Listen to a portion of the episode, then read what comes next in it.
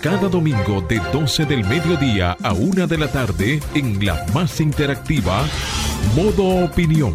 Una propuesta informativa donde podrás conocer los temas de actualidad política, empresarial, social y cultural, debatidos desde otra perspectiva. Modo Opinión, una propuesta informativa diferente. Domingo de 12 del mediodía a 1 de la tarde por Sol, la más interactiva.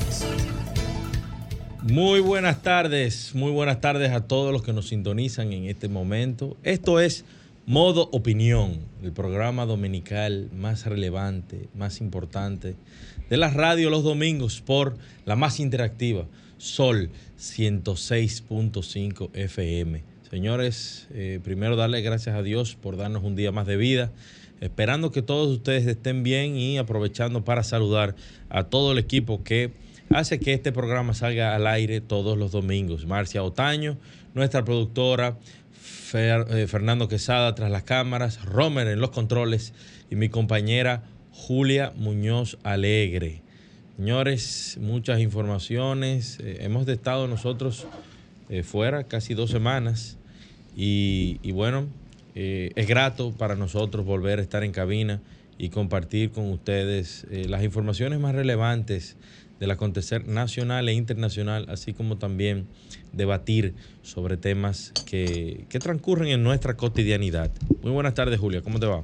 Feliz domingo para todos, un gran honor poder hoy estar de nuevo aquí en cabina en la casa en una cabina diferente, mientras que están remodelando aquí. Eso es bueno porque vienen cosas a mí nuevas, me gusta ese fondo gris. cambios volvemos a utilizar los audífonos para poder escucharnos y la verdad que es una bendición. Extendemos a todas las familias dominicanas el agradecimiento como siempre por sintonizarnos a esta hora. Buen provecho a los que están almorzando eh, en estos momentos, a los que se trasladan a diferentes partes del país, a esos dominicanos en el exterior que la semana pasada un grupo de aquí de RCC Media estuvo transmitiendo desde la parada dominicana en el, en el Alto Manhattan, ahí con todos nuestros dominicanos. Es la ciudad donde la mayoría de los nuestros, de nuestros connacionales, se encuentran. Más casi, casi dos millones de dominicanos viven en los Estados Unidos y están concentrados en dicho estado. Así que muchísimas gracias por sintonizarnos y voy a aprovechar eh, esta introducción, Samuel, para felicitar en el día de su cumpleaños, en su natalicio, a un gran profesional, a un gran líder y compañero de nosotros, Samuel Pereira eh, ahora mismo está celebrando su cumpleaños en el día de... Compañero de nosotros. Bueno, compañero de, amigos que suman. Ah, ok, no sabía. no del programa, pero sí un gran colaborador y, y, un gran funcionario de este gobierno que siempre apoya a los jóvenes, que siempre apoya a los medios de comunicación y extendemos desde aquí, desde Modo Opinión, nuestras felicitaciones y los mejores deseos para él. Así es, señores, y eh, aprovechamos también el momento para eh, decirle a toda la audiencia ante la lamentable tragedia que ocurrió en la provincia de San Cristóbal que nos solidarizamos con todas las personas que han perdido familiares, al mismo tiempo que deseamos pronta mejoría para aquellos que se encuentran heridos y, y, nada, desde el CODES y, desde el, modo opinión, nosotros eh, queremos ponernos a la disposición. Sé que aquí en RCC Media se hizo un telemaratón importante y, realmente es una tragedia que, que ha llenado de luto al país entero, no solamente una provincia. Así que Así es, extendemos nuestras condolencias, nuestras oraciones, nuestros mejores deseos, no solamente a todo el pueblo de San Cristóbal, también a las familias que están atravesando la pérdida de un familiar o los que aún al día de hoy no saben dónde están ubicados sus familiares y allegados. También solidarizarnos con esa comunidad, porque aunque muchos fueron afectados sobreviven todavía, están luchando por sobrevivir en, los hospitales o en los centros de salud, pero también muchos fueron afectados en sus viviendas, en sus negocios, fuente de sustento para sus familias. Es muy lamentable y vuelve otra vez Samuel sobre el tapete el, eh, y, también, también Samuel, hay que, hay que mencionar, pues esta joven que falleció también en Punta Cana, en un residencial privado, de vacaciones también a consecuencia de una explotación de gas. Entonces siguen ocurriendo estos hechos en República Dominicana. Muy lamentable, muy lamentable. Claro, todo el peso cae sobre las autoridades que son pues de alguna manera los que tienen que velar por la seguridad para que las empresas privadas y también eh, las familias puedan utilizar de un modo adecuado los instrumentos de seguridad y todo lo que tiene que ver con las instalaciones y el manejo de, esto, que es muy delicado, pero vuelve otra vez sobre el tapete el tema de las explotaciones por causa de gas. El, de las industrias también, la ubicación de este tipo de, empresas, de industrias en, centros residenciales de familias. Eh, tengo entendido también, eh, Samuel, que el CODES... Eh, lo voy, a, lo voy a mencionar y lo voy a traer al tapete, tiene un gran proyecto eh, de ley que habla sobre la reubicación de estos, eh, eh, vamos a decir, negocios, e industrias. negocios, industrias, que son importantes, que son importantes para nuestra economía, para nuestro desarrollo, para el sustento de la familia, etcétera, etcétera. Pero, señores, eh, el tema de, la reubicación de estos lugares, de perdón, de estos negocios en lugares seguros que no atenten contra la seguridad de las familias, que no tiene nada que ver con eso.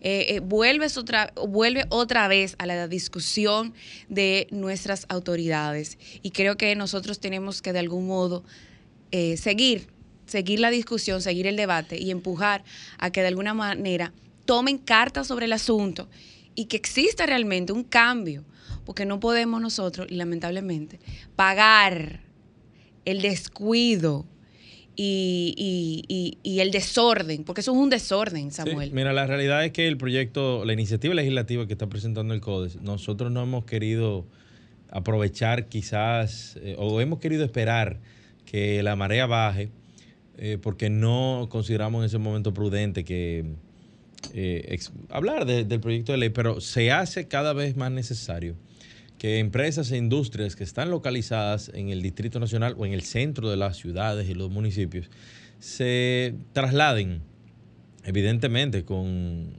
de acuerdo a, normativas, a incentivos, porque esas son inversiones eh, multimillonarias que se han hecho, pero que se trasladen a las afueras de las ciudades con la finalidad de que eh, este tipo de, de operaciones de riesgo no se den dentro o en el centro de la ciudad. Así que, bueno, señores, eh, en, este mismo tenor tenemos la información de que aumentan a 32 los fallecidos por la explosión en San Cristóbal. El INASIF identificó 13 cadáveres más. El Instituto Nacional de Ciencias Forenses reportó 32 fallecidos, de los cuales se han identificado 13 cadáveres y entregado a los familiares 11 cuerpos. El Ministerio de Salud Pública informó que los 59 heridos reportados desde el inicio de la emergencia solo quedan en clínicas y hospitales, cuatro personas en salas, eh, tres en unidades de cuidados intensivos y cinco en la unidad de quemados. Por otro lado, también el gobierno otorgará ayuda económica a afectados por la explosión de San Cristóbal. Así lo informó el ministro de la Presidencia, el señor Joel Santos. Dijo que a partir de este lunes próximo, las autoridades estarán disponiendo de una ayuda económica para los afectados por la explosión registrada el pasado lunes en San Cristóbal. El funcionario sostuvo que esta asistencia, cuyo monto no fue detallado, tiene el objetivo de permitir que las personas afectadas puedan manejar diferentes situaciones generadas por el siniestro. Y señores, y, y hay una información que, que libera el Noticias SIN el día de ayer, donde se habla de que el Ministerio Público ya está responsabilizando a una empresa que se llama Vidal Plast de la explosión en San Cristóbal. Y entonces dice que avanzan las entrevistas. Eh, dice también que el intendente del Cuerpo de Bomberos de San Cristóbal, Eugenio Peñaló, indicó que están revisando dentro de los escombros para encontrar la causa que inició todo. Eh, entre los entrevistados que se encuentran bajo investigación para determinar qué provocó la explosión se encuentra el administrador de la empresa, de la empresa Vidal Plast y un obrero. Así que señores, esto parece, eh, parece que no fue accidental. Accidental. Bueno, puede haber sido accidental, pero todavía no hay demasiados detalles. Creo que el Ministerio Público, si, si esta información la está la están liberando, creo que no es tan responsable hasta que eh, se tengan ya mayores niveles de detalle. Pero, bueno, señores, en otro orden. En otro orden, hoy por decimotercera ocasión los ecuatorianos eligen su presidente de la República, esta vez en comicios extraordinarios para un mandato de dos años que culminará en el 2025. Se trata de uno de los países históricamente más inestables de la región, con 40 presidentes a lo largo de los 100 años. Solo entre el 1996 y el 2023, es decir, este año, han pasado 11 presidentes y en una difícil situación por todo lo que está pasando a nivel político y social, en la cual no solamente eh, han fallecido dos candidatos, eh, otro fue eh, baleado, la situación está muy, muy difícil, pero desde aquí nosotros le extendemos los mejores deseos y que puedan ir democráticamente y que el pueblo pueda verse reflejado en esas elecciones. Así es, señores. Y según Proconsumidor, la República Dominicana se encuentra en estos momentos entre los países de Iberoamérica con los principales productos de la canasta básica alimentaria más baratos por unidad, de acuerdo a una investigación realizada recientemente. Según el levantamiento elaborado por agencias homólogas de protección al consumidor de países de Iberoamérica, entre los que se encuentran la República Dominicana, el Paraguay y el Brasil, están en los primeros lugares con los precios de alimentos más asequibles, seguido por la República Dominicana que ocupa la tercera posición.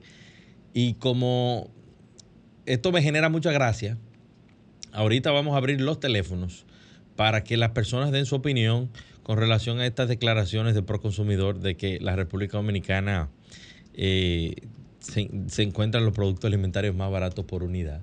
Abusadores. Señores, la fuerza del pueblo celebra dos millones de afiliados en la Plaza de la Bandera.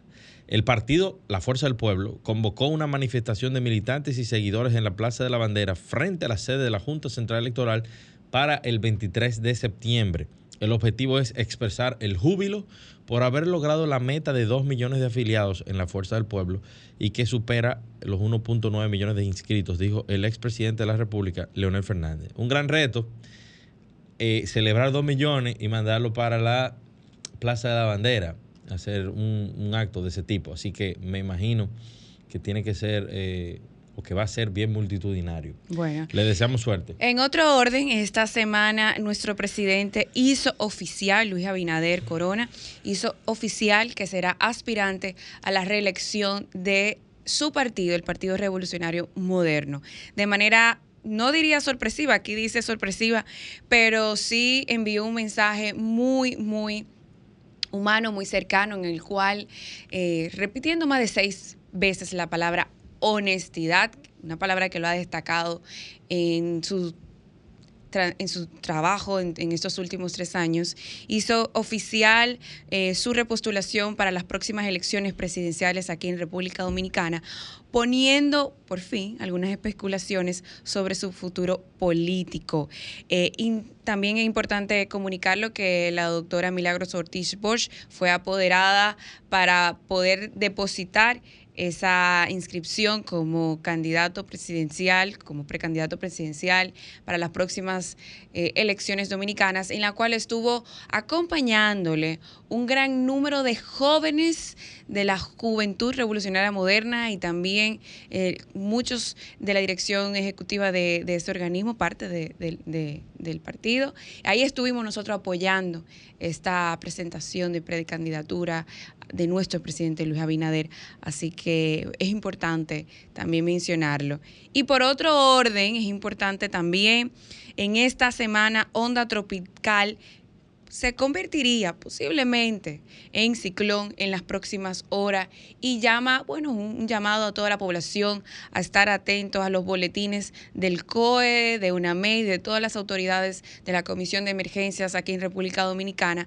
Y aunque no se desarrolle onda tropical, provocaría torrenciales aguaceros a partir del martes. Una activa onda tropical localizada al sureste del Mar Caribe podría convertirse en una depresión tropical en los próximos días y según análisis meteorológicos más recientes, se prevé que indica directamente sobre el territorio dominicano. Esperemos, esperemos que coja otro rumbo.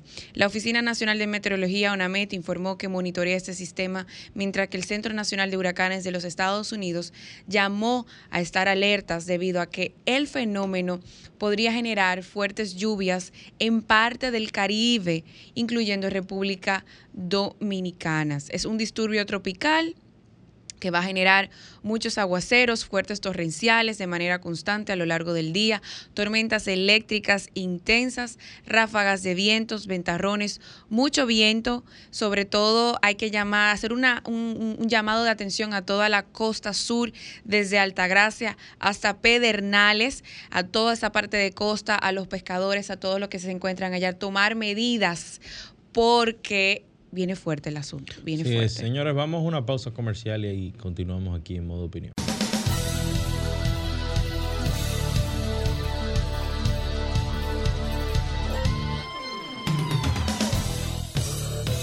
Ahora nos ponemos en modo opinión.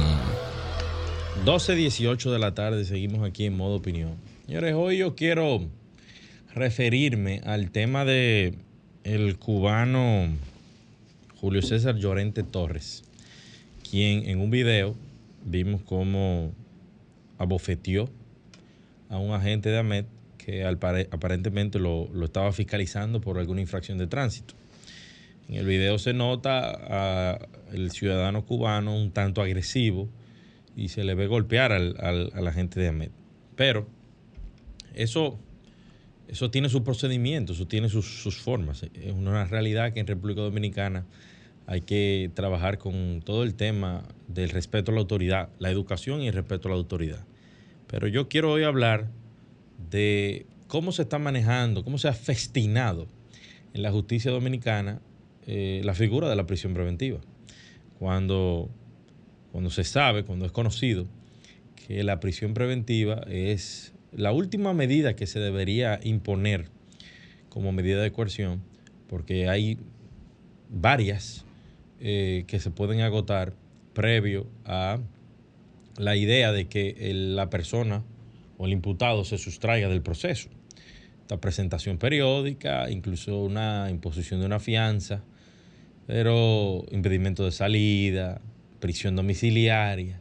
Pero esta persona, este, este ciudadano cubano, el, el, magistrado Rosario Sena, dispuso que, que la cumple en Najayo tres meses y yo no sé, y con esto se abre un gran debate sobre el tema de las redes sociales y la cantidad de personas eh, acomplejadas, la cantidad de personas que se alegran por el mal del otro.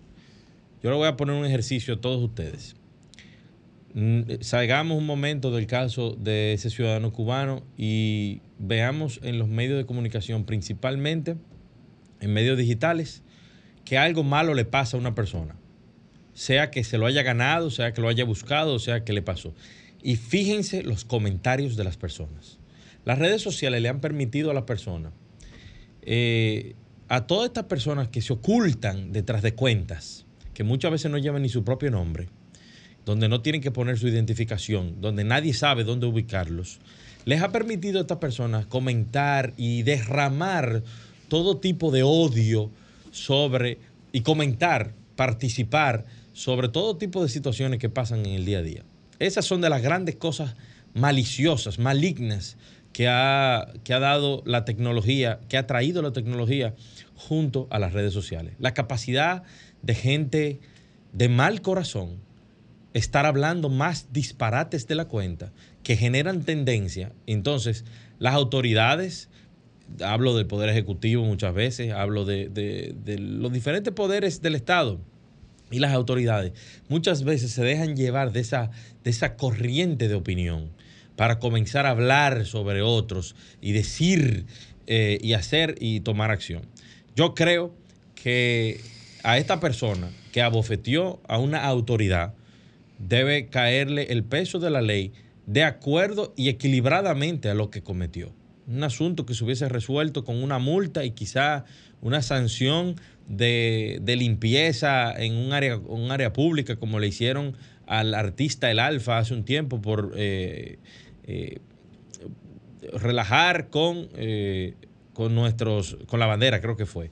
O sea, algo que vaya acorde a, lo que él hizo. Pero tres meses de prisión en Najayo para una persona por abofetear a un, a un amé. ¿Pero qué es esto? O sea, y hoy mucha gente se alegra de eso, lo aplaude, pero mañana ellos pudieran tener una, una diferencia en la calle con un amé, pudieran tener eh, algún, algún problema con alguien y simplemente va a correr el mismo, eh, el mismo destino. La cárcel, señor, es lo, señores, es lo peor que le puede pasar a una persona en vida. Y real y efectivamente, tiene que haber una consecuencia o una razón extremadamente drástica para que una persona sea llevado a, la cárcel. Creo que se le ha perdido eh, eh, el respeto a, la norma y a lo que está, al espíritu del legislador cuando ha establecido la, prisión eh, como medida de coerción. así que de verdad que que yo sé que mucha gente se alegra porque la maldad es algo que, habita en el corazón de la mayoría. Pero hoy, hoy es él, aunque no se justifica lo que esté haciendo, pero hay gente que, y hay momentos en la vida en los que uno pierde la compostura, uno sale de sí, porque uno solamente eh, ve el hecho en un video, pero no sabe lo que está viviendo una persona que detona en una situación eh, que, no, que, no quería. Simplemente explota, no está mal y tiene que haber consecuencias, pero las consecuencias no puede ser la medida más drástica de todas. Porque sí, porque en este país hay que dar un ejemplo. Bueno, ahí, ahí estuvo el Intran y el Intran le dijo que le iba a suspender la licencia de por vida. Ok, eso es una medida importante, eso es una medida drástica, pero tres meses preso por abofetear a un amé. No, yo creo que es un exceso. Adelante, Roman.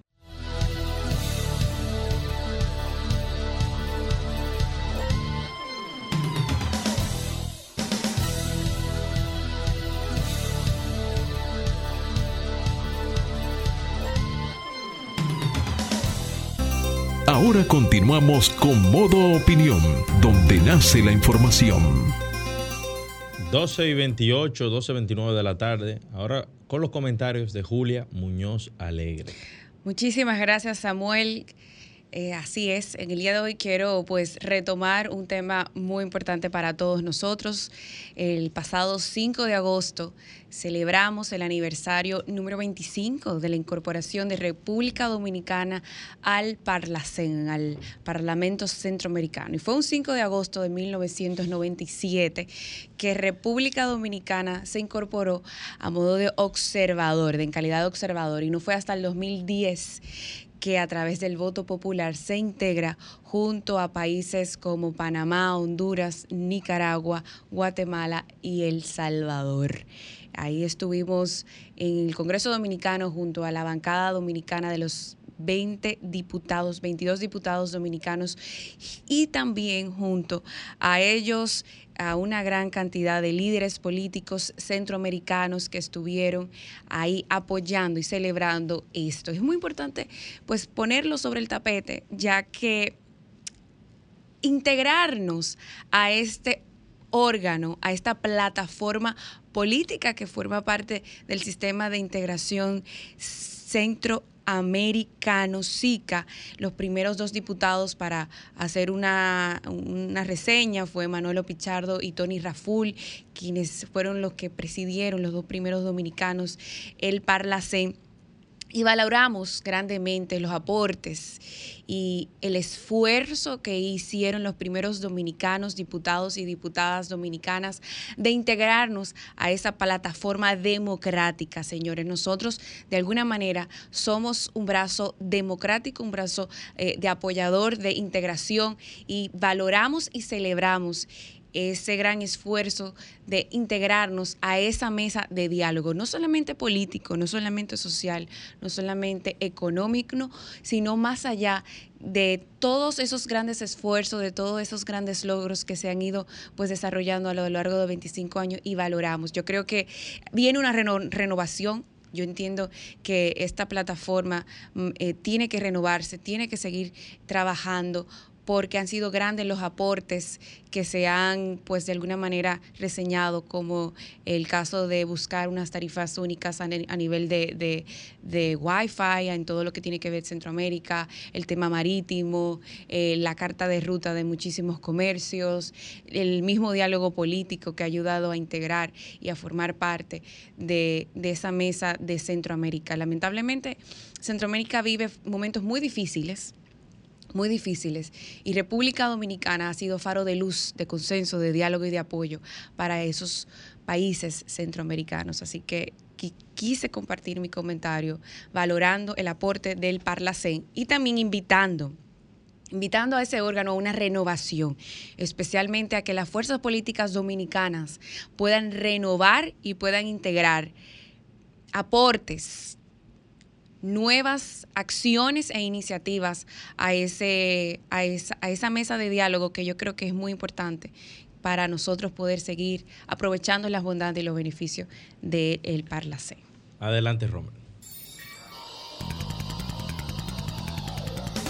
Modo Opinión presenta la entrevista. 12.32 de la tarde, señores, con nosotros eh, en la tarde de hoy, valga la redundancia, se encuentra el ingeniero químico Gilberto Martínez. Gilberto Martínez es miembro del CODIA. Bueno, usted tiene un amplio currículum aquí Dice que, aparte de que sea miembro del, CODIA, es miembro de la Comisión Técnica de Expertos en Representación del Colegio Dominicano, también de arquitectos y agrimensores, gerente de planta y de control de calidad de varias empresas en República Dominicana, profesor universitario, traductor y contraparte en el adiestramiento en auditoría del sistema de gestión de calidad.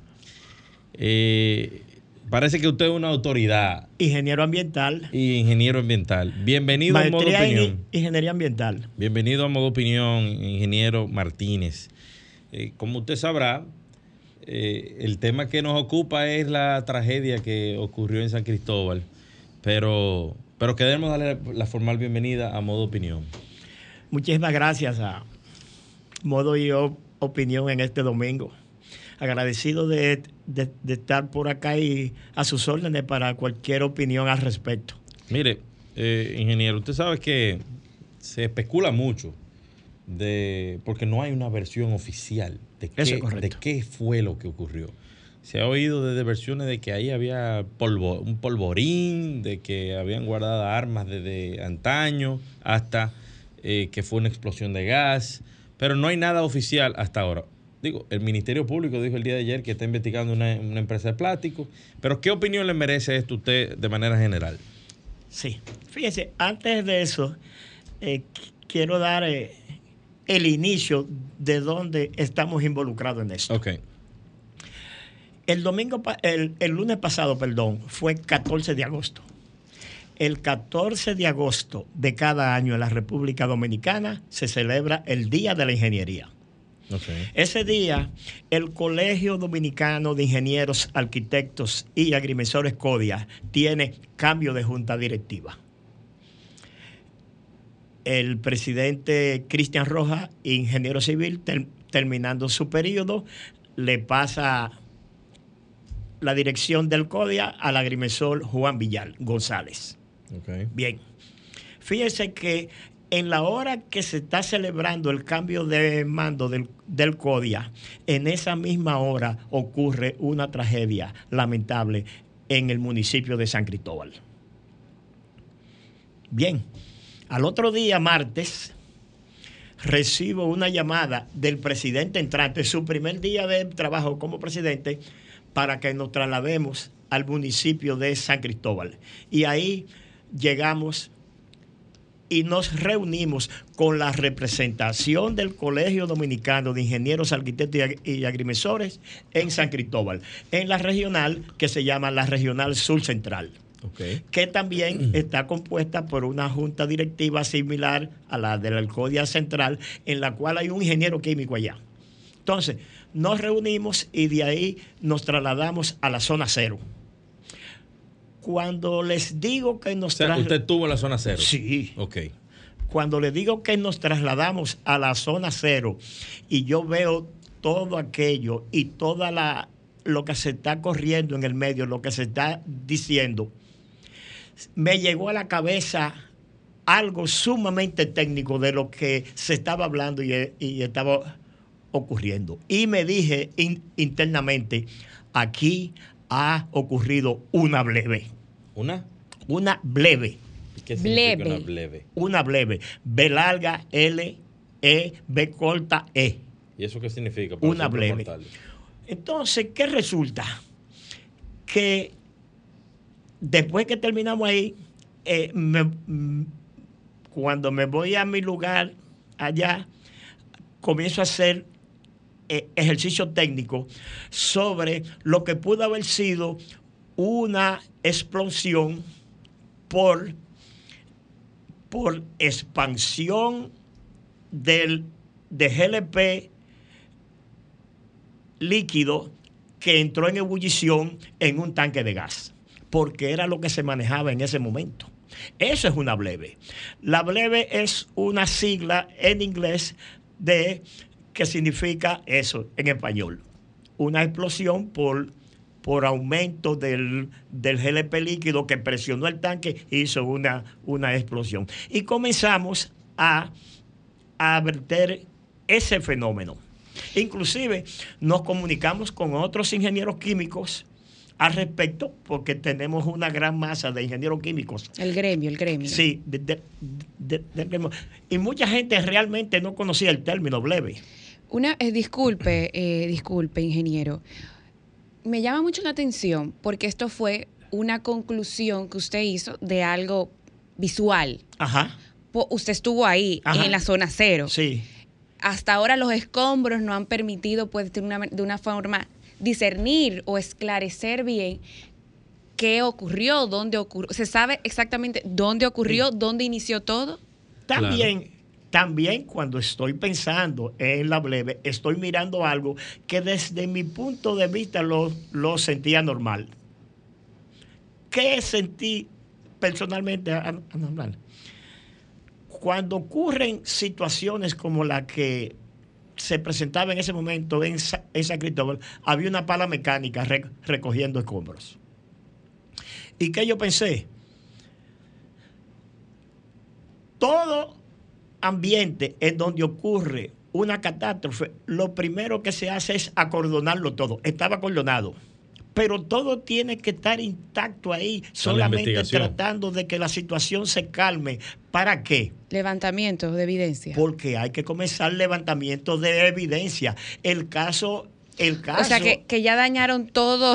El caso incidía, óigame esto, en que desde el primer momento la ingeniería forense tenía que entrar en acción.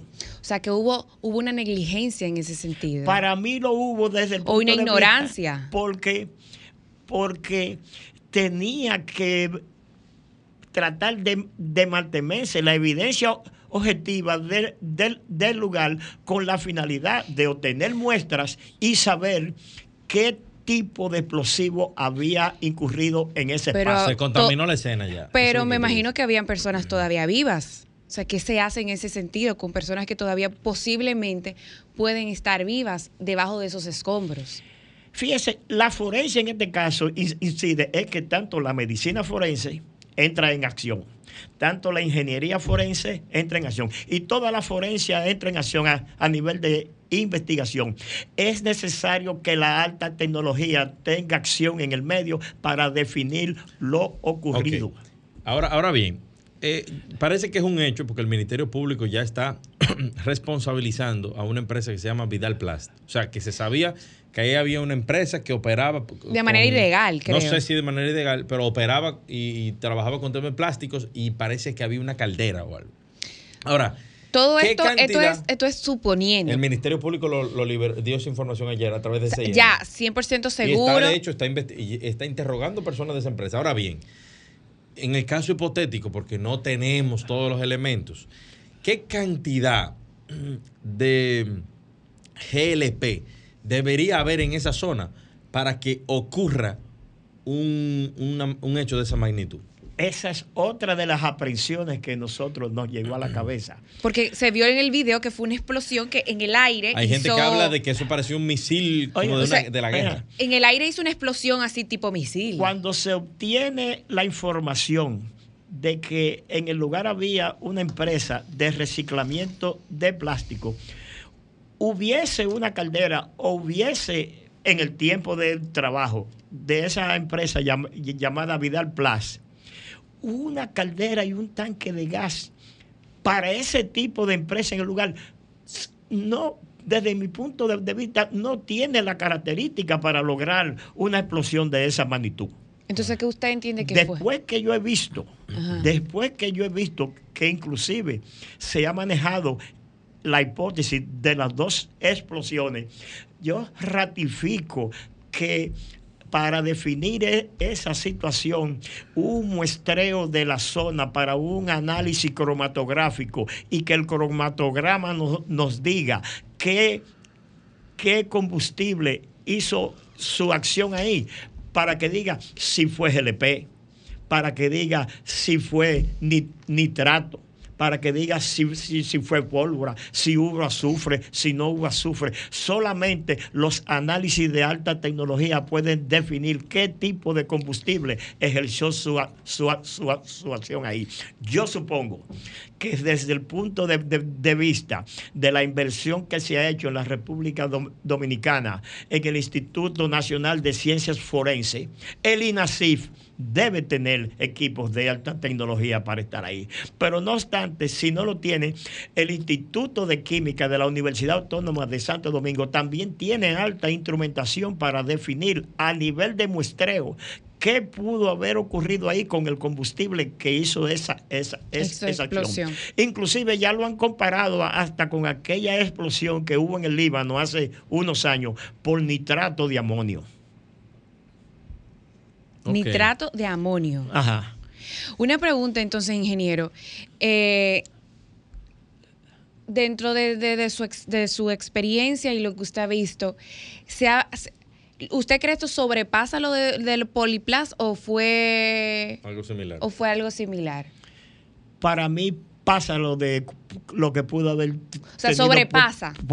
O sea, lo que ocurrió ahí creo que está por encima de lo que pudo haber tenido esa empresa plástica. Bueno, y, murieron más personas. Para mí, desde el punto de vista. ¿Por qué? Una explosión de esa magnitud no es una, una explosión para generar tanto, tanto desastre con un tanque de GLP de 500 ni de 200. Claro, alma una explosión. La bleve es una explosión. Sí, vamos, vamos a ir a una pausa y vamos a continuar aquí en modo opinión con este importante tema. Adelante, Ron.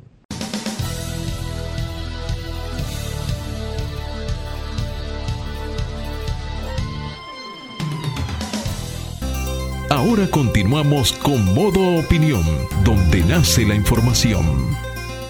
12.48 de la tarde seguimos aquí en modo opinión conversando con el ingeniero químico eh, Gilberto Martínez, hablando de la, de la situación que se dio el lunes pasado en San Cristóbal. Ya casi es una semana. Sí, claro. Julia, tú tenías una pregunta. Sí, bueno, estábamos hablando fuera del aire sobre la situación en la cual usted está, pues, vamos a decir, suponiendo, porque todavía no hay específicamente el levantamiento de muchas informaciones todavía, de que no solamente había gas en el lugar, sino había otro tipo de recurso. Entonces, quiero que por favor nos lo comparta porque todos todavía estamos eh, sorprendidos de la magnitud y, de, del desastre que, a consecuencia de esta explosión. ¿Cómo, cómo, o sea, qué debe de darse para que con el gas, ¿qué otro recurso químico pudo de de tener contacto para que se diera ese tipo de, desastre. Y también usted nos comentó, usted lo está comparando con una situación que pasó en el 63. Yo no estaba viva todavía. Pero, la explosión del polvorín Pero quiero que, lo, traiga a colación aquí en el aire para poder entender esta situación. Pero antes de eso, quiero informarles que existe una comisión en San Cristóbal, dentro de la cual está la representación del Colegio de Ingenieros, Arquitectos y Agrimensores CODIA, y que la representación está a cargo de la Regional Sur Central, donde allá hay ingenieros químicos en esa comisión. Quiero resaltar eso porque es parte de coadyuvar dentro del colegio, dentro del CODIA, que es, que es asesor del Estado por ley y también es una, es una institución guardián del, interés público, de que nos sensibiliza esa situación. Ahora bien, fíjese, es que todo volvemos a caer. Un combustible se caracteriza por tener, mire, para que haya una explosión tiene que cumplirse tres características. Número uno, tiene que haber un, un combustible si no hay combustible no, no va a haber explosión. Número dos, tiene que haber oxígeno. Claro, ahí está el oxígeno del aire. Y número tres, tiene que haber una chispa incandescente que haga que haya una reacción entre el combustible y el oxígeno para que haya una explosión exotérmica de la naturaleza que hubo ahí. Entonces, si usted hace una auditoría visual de las influencias que tuvo la onda expansiva, como la hice yo, porque yo fui a hacer una auditoría visual. Usted se dará cuenta que esa onda expansiva se sintió hasta un kilómetro hubo personas que la sintió. A 300 metros esa onda expansiva, a 300 metros esa onda expansiva incidió sobre metales, que los que los dobló, que incidió sobre ellos.